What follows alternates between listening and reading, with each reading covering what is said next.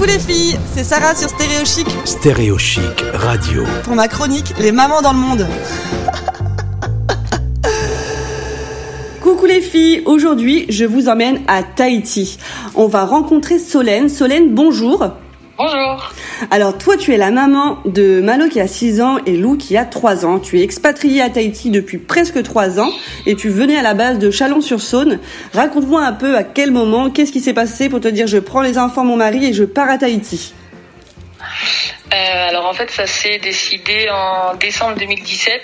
J'ai eu une proposition en fait de poste en tant qu'entraîneur par un de mes anciens collègues de Chalon-sur-Saône. Et en fait, euh, bah, l'idée a très vite séduit toute la famille. Et puis, bah, du coup, on s'est organisé. Et on est arrivé en août 2018 euh, sur Tahiti.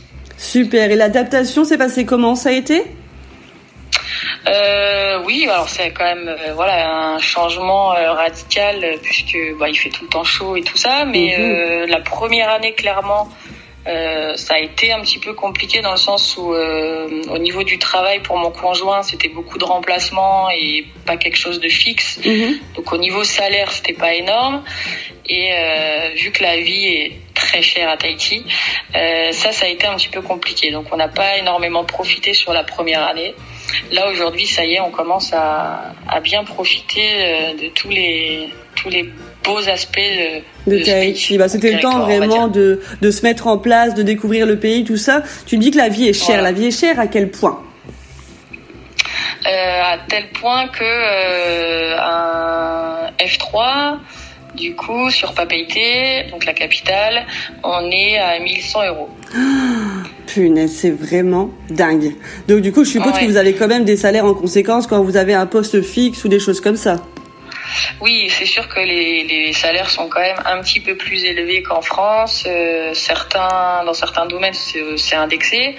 Donc euh, oui, clairement, on gagne plus. Mais au final, euh, quand on double, tu vois, le budget nourriture par rapport à la métropole, Mm. quand on doit payer la garderie parce que on travaille, c'est au final à la fin du mois, il reste pas énormément. Ouais, c'est quand même quand même un peu comme nous en France. Euh, je me demandais Au aussi, final, oui. Qu'est-ce que les enfants ont pu découvrir à Tahiti que jamais ils n'auraient pu voir en France Mais tout, tout ce qui est euh, dans le lagon, en fait, euh, on découvre les raies euh, sans aucun problème qui viennent nous faire des petits coucous. les requins pointe noire, donc c'est des requins inoffensifs. Que quand on va à Montréal, surtout, on peut nager avec eux sans aucun problème. Génial. Juste génial. C'est génial. Leur, euh, leur grande euh, spécialité, c'est la recherche de Bernard l'ermite. D'accord. Ils sont euh, à fond dès qu'on va sur la plage de, de sable blanc.